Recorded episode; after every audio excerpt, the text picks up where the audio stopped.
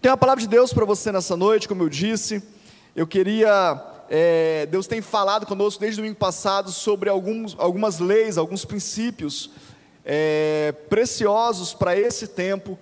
E eu queria continuar dizendo, continuar falando sobre isso. Nós falamos domingo passado sobre a liberdade de escolha. Deus nos deu liberdade para escolher.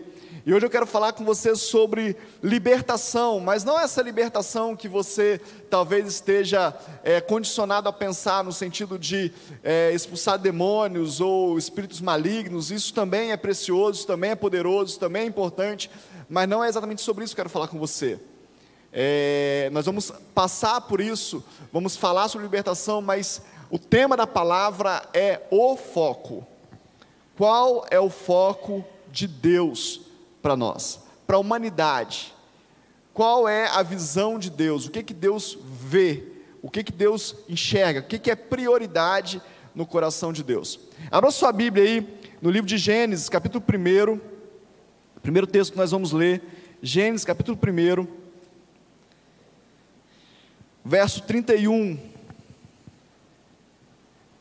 o último versículo do capítulo 1 de Gênesis.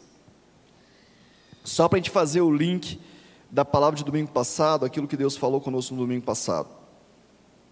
Gênesis 1, verso 31 diz o seguinte: Deus viu tudo o que havia feito, e eis que era muito bom. Houve tarde e manhã o dia sexto. Vamos repetir só essa frase? E tudo era muito bom. Vamos lá? E tudo era muito bom. Tudo que Deus fez é bom. E a gente precisa partir dessa premissa, dessa verdade. Capítulo 1 de Gênesis fala sobre a criação, sobre Deus criando todas as coisas, organizando todas as coisas, colocando ordem sobre todas as coisas.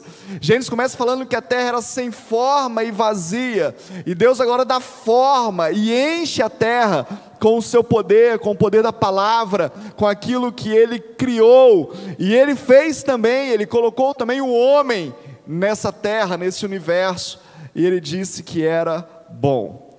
E aí no capítulo 2, capítulo 3, você vai ver, é, capítulo 2 especificamente, mais detalhes sobre a criação do homem, capítulo 3 e 4 sobre esse relacionamento até a queda do homem. Mas eu queria focar em, com você sobre Deus criando todas as coisas, Deus criou os animais, Deus criou uh, as plantas, Deus criou os seres aquáticos, Deus criou as, Deus criou tudo, os luminares, Deus criou tudo. Mas Deus focou em algo. Deus ele não, não ia ao jardim, ele não visitava o jardim para ver se a horta estava ok, se a couve tinha crescido.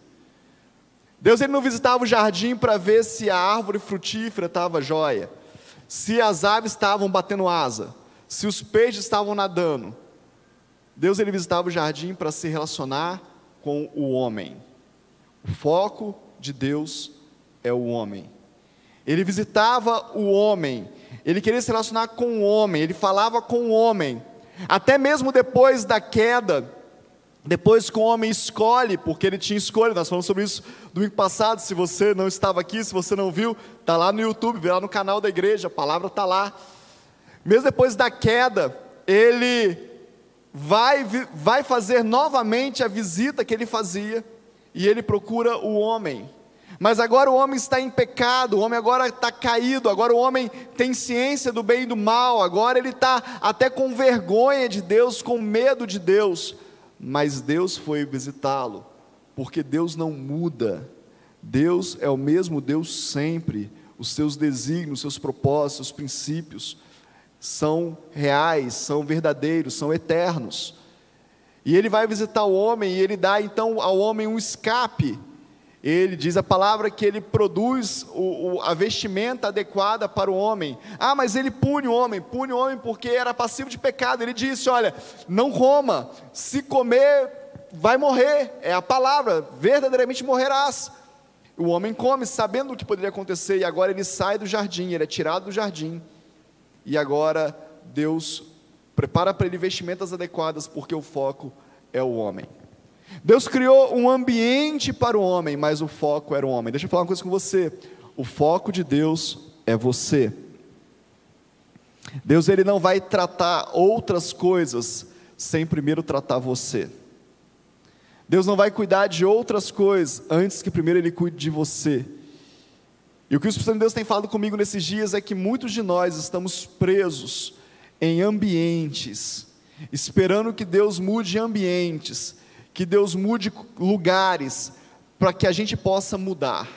E Deus manda dizer para você nessa noite: eu não vou mudar ambientes, antes que primeiro eu mude você, eu toque você, eu transforme você. As maiores queixas que nós ouvimos, querido, desses anos de ministério, em gabinetes, em aconselhamentos, em visitas às igrejas, é: ah, pastor, o meu ambiente de trabalho é muito ruim. Ah, pastor, a minha família é muito ruim. Ah, pastor, a igreja que eu estou, ou a igreja que eu estava era muito ruim. As pessoas sempre falam de ambientes, as pessoas sempre falam de lugares, de ecossistemas que elas participam, mas Deus manda falar com você nessa noite. Deus colocou isso no meu coração.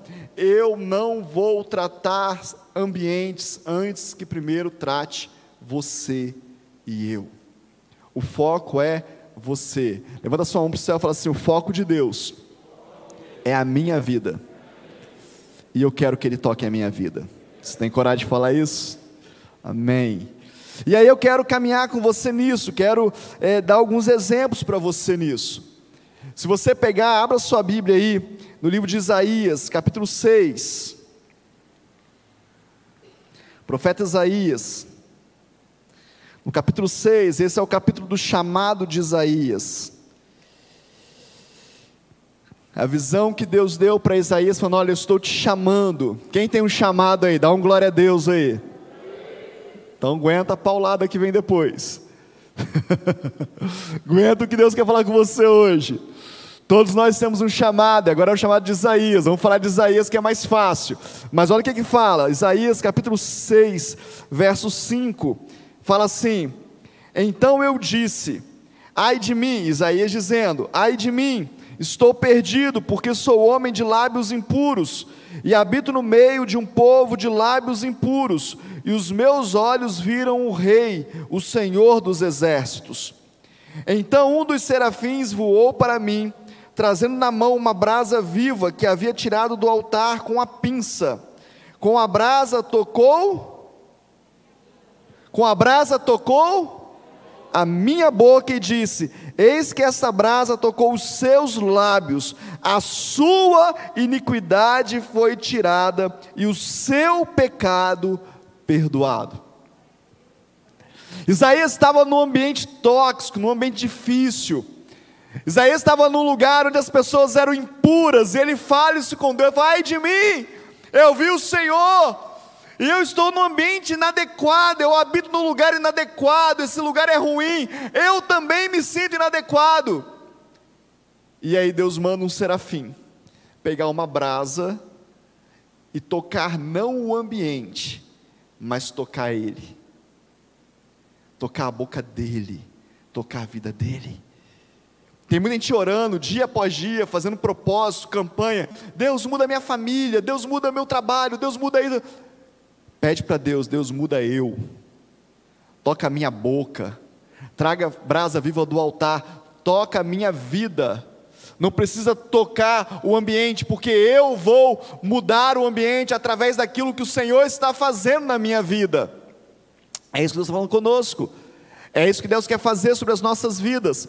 No sábado eu estava falando sobre Jeremias aqui e, e ministrando sobre a, a, vida de Jeremias, e, e Deus falando com Jeremias: olha, vocês trocaram a fonte, o, o, meu povo trocou a fonte que tinha por cisternas, e agora eu preciso transformar isso, eu preciso que vocês voltem a ser fontes. A palavra de Deus fala que do nosso interior fluirão rios de água viva. Sabe aonde está a água que vai lavar o ambiente que você habita, o ambiente que você está? Sabe onde está essa água? Dentro de você. Dentro de mim. Só que existe uma mentira do inferno, querido. Existe uma mentira é, é, de Satanás, demoníaca, no meio da igreja do Senhor, onde nós começamos agora a nos distrair com o ambiente. O ambiente é importante. Um ambiente de adoração é importante, um ambiente como esse é importante, um ambiente adequado é importante, uma cadeira adequada, um ar-condicionado, um som adequado, tudo isso, tudo isso é importante, mas nada disso vai tocar você.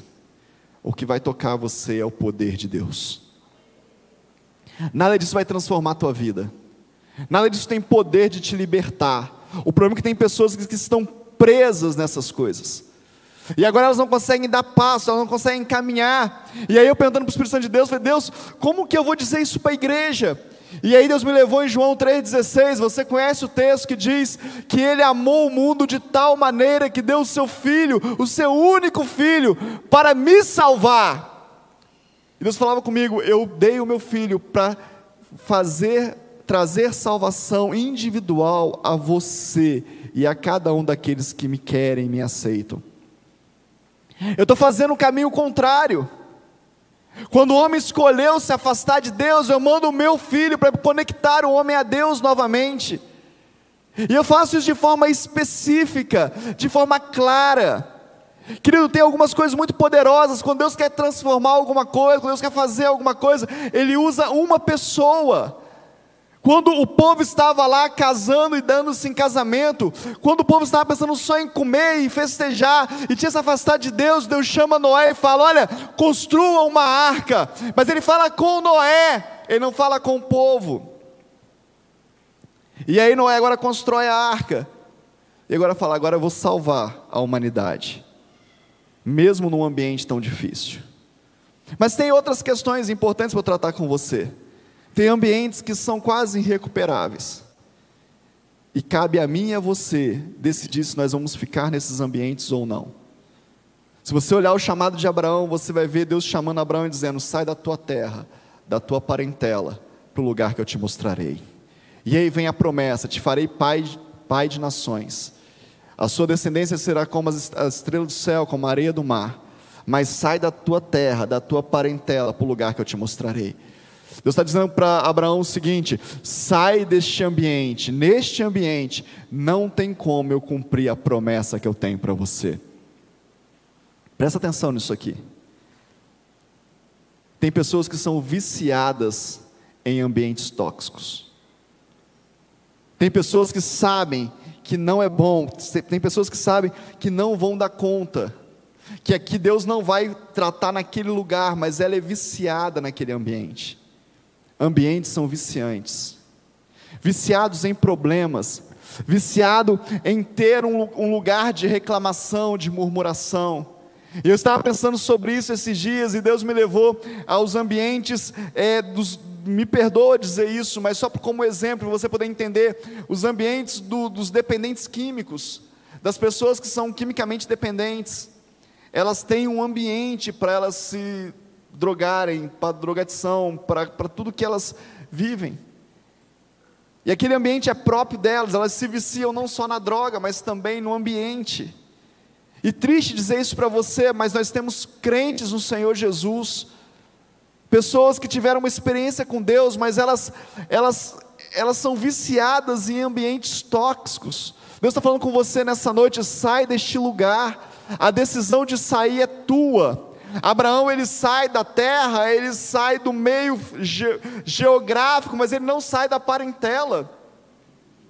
Ele leva um sobrinho com ele, ele carrega a parentela com ele, ele carrega alguém. Quantos de nós, eu já falou, sai desse lugar, para com isso. Não é aí que eu vou te usar, não é aí que eu vou falar com você, não é aí que eu vou estabelecer o meu propósito na sua vida, mas nós não damos conta até o ponto dele ter que decidir o que, que eu quero, a vontade de Deus ou satisfazer a minha vontade. Deixa eu te falar, querido, tem lugares que você está, que você só está por decisão sua, não de Deus. Tem relacionamentos que você está, que você só está por decisão sua e não de Deus. Sai desse lugar. O foco que Deus tem é em você Deixa Deus trabalhar em você. Ah, mas tem ambientes que Deus não quer que eu saia. Tem. Tem ambientes que Ele quer transformar você para que você transforme o ambiente. Tem ambientes que Ele quer te tocar para que você seja a fonte daquele ambiente. A sua família pode ser um lugar onde você vai ser tocado para você transformar a sua família, a sua casa. O ambiente onde Deus te plantou. A tua igreja vai ser muito melhor quando você deixar o Senhor te tocar e você agora começar a contribuir como fonte nessa igreja, como fonte de águas, como fonte de vida. Ela vai ser muito melhor, então deixa o Senhor te tocar, deixa o Senhor te transformar. Deixa o Senhor fazer na sua vida. E se você olhar para a vida de Jesus, hoje é sério, nós estamos falando de Jesus. Quando você olhar para a vida de Jesus, você vai ver que Jesus, ele, ele soube muito bem, ele nos ensinou muito bem fazer esse negócio. Tocar ambientes, transformar ambientes com a sua presença, sem se envolver com os ambientes. Eu gosto muito da passagem do tanque de Betesda. O tanque de Betesda para mim é um lugar enigmático, é um lugar misterioso. Ah, como eu queria saber mais o tanque de Betesda. Como pode um lugar onde diz que os paralíticos ficavam ali e de, de tempos em tempos descia um anjo e tocava as águas e o primeiro que descia era curado. Eu me imagino o tanque de Betesda. Eu chegando no tanque de Betesda. A primeira coisa que eu ia fazer era uma fila.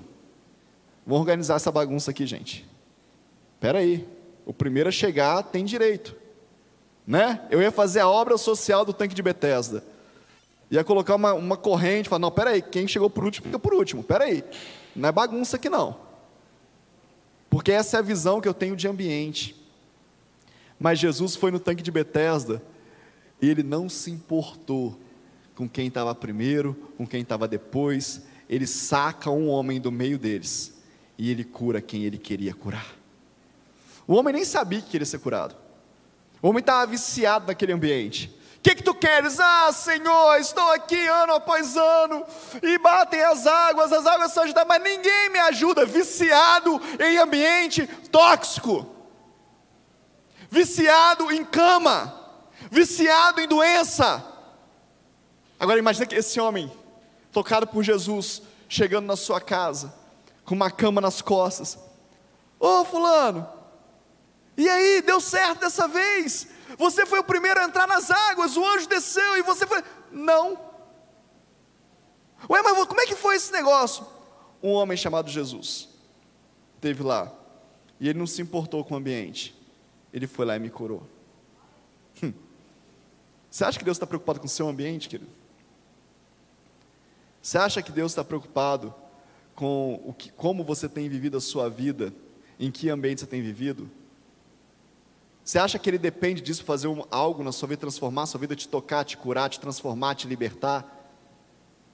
Jesus vai, atravessa o mar da Galileia, vai até o, o, a região de Gadara, encontra lá um endemoniado. Ah, é tão poderosa essa passagem. O homem que andava nu pela rua, o homem que os túmulos não o resistiam, o homem que as correntes não o seguravam, o homem que perturbava a cidade, mas a cidade estava acostumada com aquele homem. A cidade estava acostumada com a perturbação daquele homem. Levam aquele homem até Jesus, ele sabia quem era Jesus. Os demônios que estavam acompanhando ele, a legião de demônios que o acompanhavam, sabiam quem era Jesus. E agora Jesus o, o liberta. E aí os demônios pedem, então deixa a gente entrar nos porcos. Porcos já eram animais imundos. Jesus permita, permite que os demônios entrem nos porcos, e agora ele arruma uma confusão na cidade, porque entre perder os porcos ou continuar é, é, aguentando aquele endemoniado, era melhor aguentar um endemoniado, porque o endemoniado a gente já está acostumado com ele.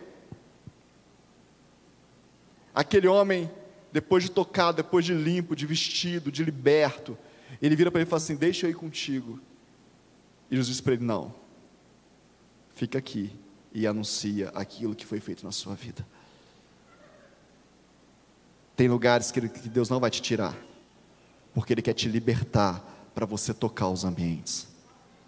Mas tem lugares que você está, que já era para você ter saído, e você não saiu ainda, porque você está viciado no problema.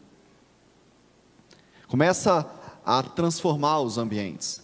Começa a mudar a forma, a mudar o olhar, a mudar as palavras. Começa a pedir para o Senhor: Senhor, como é que eu mudo o foco? Como é que eu mudo a minha visão?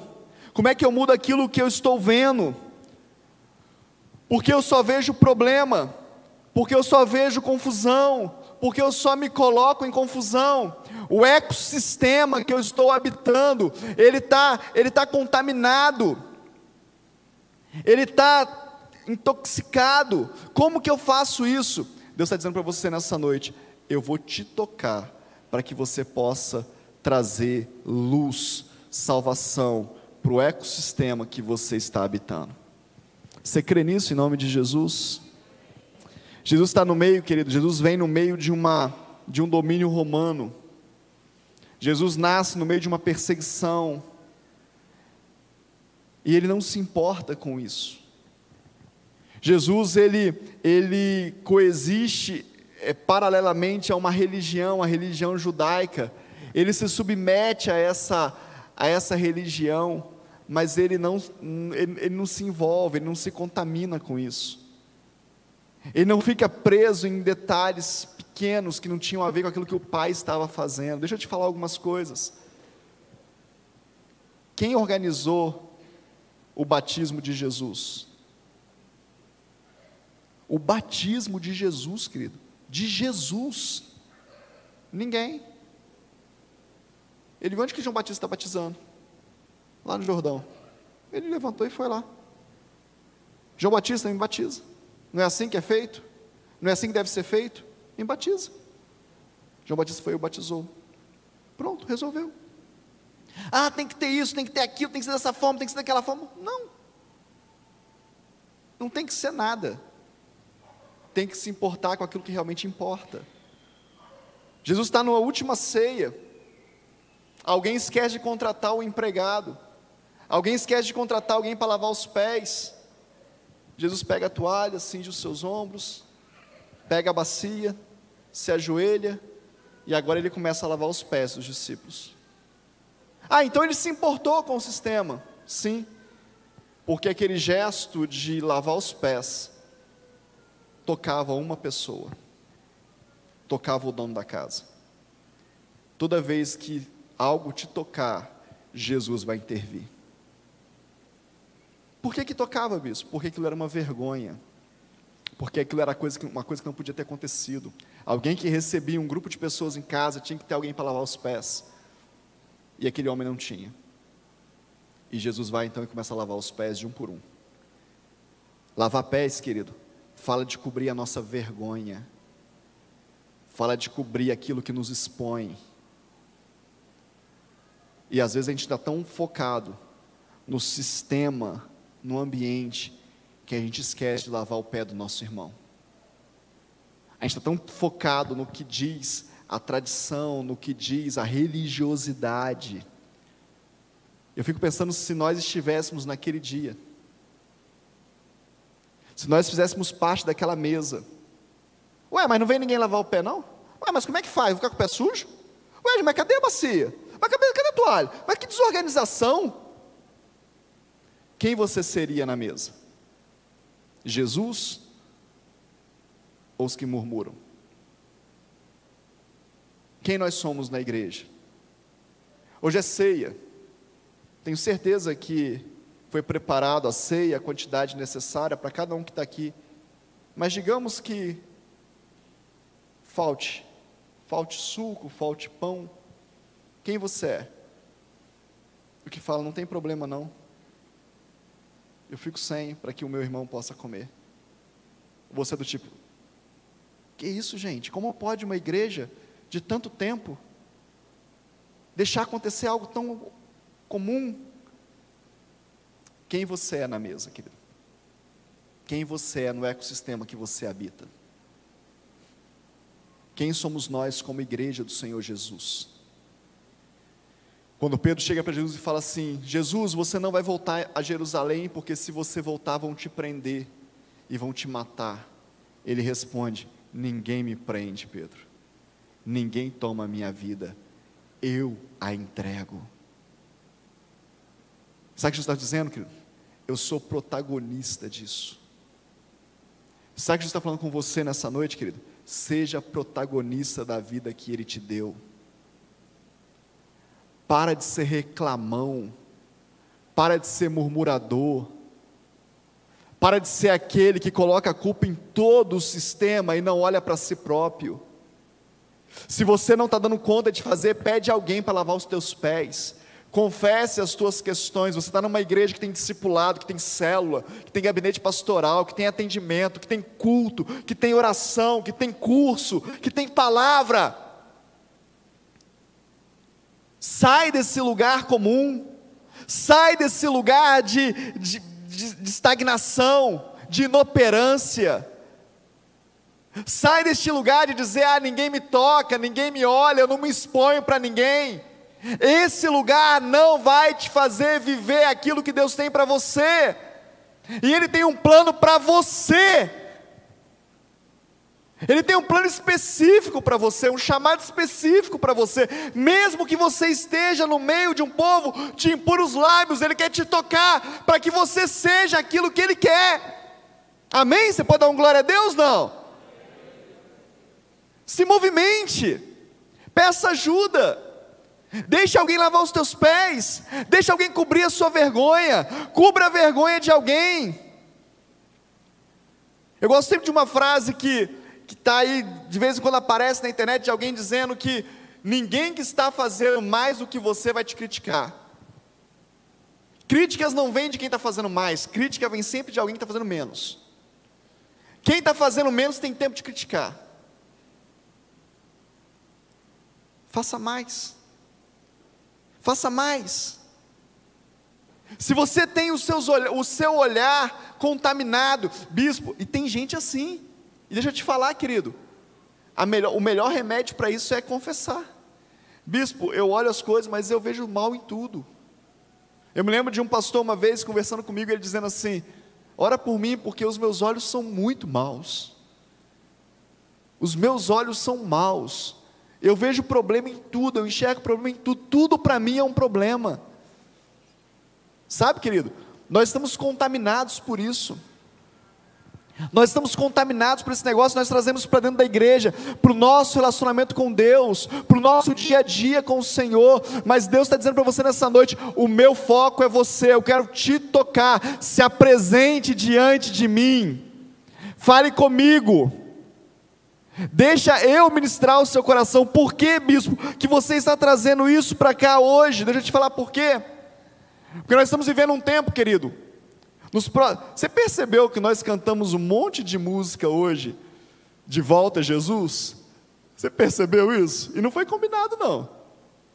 As canções eram Maranata, ora vem, Senhor, num piscar e abrir, e abrir de olhos. Jesus vem, é, o rei está voltando. Deixa eu te falar, querido nos próximos anos, são os últimos anos de preparação da noiva. E vou te falar algo muito precioso nessa noite. A igreja nos últimos anos, ela vai se tornar forte, poderosa, já está se tornando relevante em todas as áreas da sociedade. Mas vai chegar um tempo que esse sistema o sistema religioso ele vai ruir. E você precisa estar forte. Você precisa estar fortalecido no Senhor. Você precisa ser fonte que derrama sobre pessoas. Porque senão nós não vamos aguentar. Ah, pastor, onde você tira isso? É simples, olha Apocalipse. Tem uma frase em Apocalipse que é muito emblemática. Ela fala assim: ao que vencer. Quem que vence, querido? Quantos de nós aqui venceu uma prova na última Olimpíada? Levanta a mão. Ninguém? Sabe por que você não venceu? Sabe por que eu não venci? Porque eu não estava lá, porque eu não competi, porque eu não lutei. Vence quem luta. Vence quem participa. Ao que vencer, dar-te-ei a coroa da glória. Amém? Você quer a coroa da glória? Então lute. Vai ter luta. Vai ter guerra. E que vai vencer os fortes. Os que têm no coração, na sua vida, o espírito de fortaleza. Não é a igreja presbiteriana viva que vai vencer não é a igreja metodista que vai vencer, não é a igreja Assembleia de Deus, quem vai vencer é a noiva. Amém ou não amém, querido? Quem vem vencer sou eu e você. É a noiva de Cristo, preparada, adornada, fortificada, fortalecida. É essa que vai vencer. E eu preciso dizer isso para você: se fortifique no Senhor. E como que eu vou me fortificar no Senhor? Para de olhar ao seu redor. Pergunte para Deus o que que o Senhor tem comigo e me transforma. Me mude, me edifique. E depois, bispo, depois você pode edificar outros. Depois você pode ajudar outros a vencer. Depois você pode lavar o pé dos outros, de outros. Mas antes dele tocar a sua vida, querido, vai ser impossível isso acontecer. Antes que ele toque você, é só religiosidade. Antes que ele toque você, é só é, ativismo religioso, estética religiosa. Eu vou no culto domingo, eu participo de uma igreja, eu até faço parte da, dos obreiros da igreja, eu até faço parte do, do presbitério da igreja, mas eu não tenho vida com Deus, Ele ainda não me tocou, porque eu não deixei Ele me tocar. Deus não está preocupado com ambientes, querido. Quando Deus vai levantar um novo rei para Israel, ele chama Samuel e fala: Samuel, vai à casa de Jessé, eu vou ungir um novo rei. Primeira coisa que Samuel pergunta para ele: Como que eu vou? Saul vai me ver, vai me matar. O ambiente. Deus resolve para Samuel: faz assim, assim, assim. Vai lá, sacrifica, chama Jessé, convida Jessé para participar do sacrifício. Resolvi o teu problema, o ambiente. Samuel chega na casa de Jessé, olha o primeiro filho de Jessé e fala: Uau, é esse aqui, forte, guerreiro, alto, bonito, valente. Deus fala com ele: Não, Samuel. Você vê como os homens, você vê o exterior, mas eu vejo o interior. Tem um que eu já toquei. Tem um que está lá cuidando das ovelhas, eu já toquei ele. Eu já separei ele. E agora eu vou derramar sobre ele do óleo da unção, do azeite da unção. E eu quero terminar dizendo isso para você. Samuel unge Davi. E acontece o que com Davi? Davi volta para o campo. Davi não vai para o palácio. Agora ele tem a unção, mas ele volta para o campo. Porque o fato de ser rei não estar no palácio, o fato de ser rei é carregar o que ele já carregava. Ele já carregava a unção de rei. Seja no campo ou no palácio, ele já era rei. Amém? Você está entendendo? Não.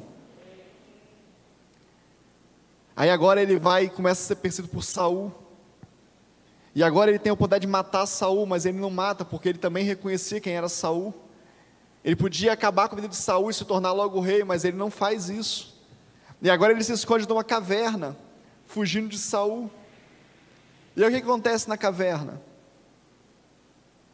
Os piores homens, os endividados, os mau caráter, os problemáticos, talvez os depressivos, se houvesse essa palavra naquela época, vão lá se juntar a ele.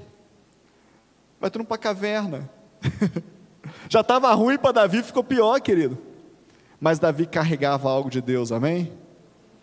E agora ele não se junta a esses, a esses homens para poder reclamar. Ele não se junta a esses homens para poder murmurar. Ele não se torna um perdedor como eram aqueles homens. Ele transforma esses homens em guerreiros vencedores. Porque não é o ambiente, é o que você carrega. Chega ao ponto daqueles homens terem coragem, querido eles se tornam tão, tão poderosos, tão corajosos, que eles têm coragem de atravessar o arraial do inimigo para buscar um copo de água para o líder deles. Que coragem! Mas até ontem eles eram, eles eram perdedores, mas o que Davi carregava os tornou vencedores quem você é na caverna de Davi. Quem você é. Quando Deus tira o povo dele do Egito, estão na frente do Jordão, os espias já tinham ido lá espiar a terra, já há anos atrás, E as notícias eram: olha, não dá para gente. Mas dois disse: dá sim. Eu não vou olhar como eles olharam, eu vou olhar com a promessa que Deus nos deu. Ele nos deu essa terra, uma terra que emana leite e mel. Mas tem gigante, mas é nossa. Mas tem inimigos, mas é nossa. E a palavra de Deus para Josué foi: ser forte e corajoso para conquistar aquilo que eu hei de dar para esse povo. Quem você é no deserto? Você é dos espias que diz: não tem jeito ou você faz parte da turma de Josué que diz: tem jeito sim, nós vamos vencer e vamos conquistar essa terra. Interessante como que a gente fica preso nessas coisas. Conta a história que eles tiveram saudade do Egito. Sabe, querido, tem muitos crentes, tem muitos cristãos que foram achados de Cristo, foram encontrados por Deus, mas tem saudade do ambiente do Egito. Caminha com Jesus com uma saudade, saudade dos problemas que tinham. Eu conheço, meu Deus, eu conheço relatos tão tristes de mulheres que oraram a vida inteira para o marido se converter. E no dia que o marido se converteu, elas trabalharam o resto da vida para se desviarem.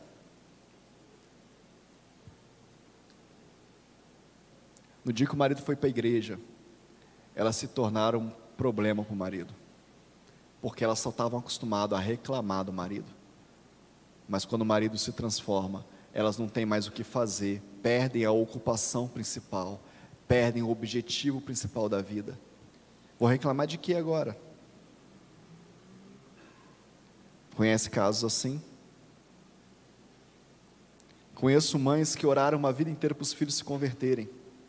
No dia que o filho se converte, elas começam a virar um problema na vida do filho. Porque elas, só, elas são viciadas em problema. Conheço homens, homens, que a vida inteira reclamaram da sua família, da sua casa, mas no dia que a sua esposa resolve mudar, no dia que a sua esposa resolve ter uma vida com Deus, eles querem até largá-las, porque eles não sabem viver de outro jeito. Nós somos uma igreja que não, nós, nós não somos viciados em problema, amém, querido? Nós somos libertos dos problemas. Os problemas que Deus manda para a gente, a gente resolve, amém ou não amém? E se a gente não der conta de, de resolver, a gente pede ajuda. Mas nós não somos viciados, nós não somos presos, nós não somos escravos de ambientes, de ecossistema que estão atrapalhando a gente de vencer. Quando Jesus veio à Terra, ele quebrou todos os ecossistemas que existiam. Ele entregou a sua vida. Ele se deixou matar ele se deixou humilhar, ele curou aonde não podia curar, ele tocou em pessoas que ele não poderia tocar, segundo o sistema, ele trouxe luz aonde tinha trevas, ele amou aqueles que não eram amados, porque o que ele carregava não tinha a ver com o ambiente que ele estava o que Deus quer te dar, o que você carrega, não tem a ver com o ambiente que você está, tem a ver com o ambiente do céu que habita em você, amém? Vou repetir, você não entendeu? O que você carrega não tem a ver com o ambiente que você está, tem a ver com o ambiente do céu que habita em você.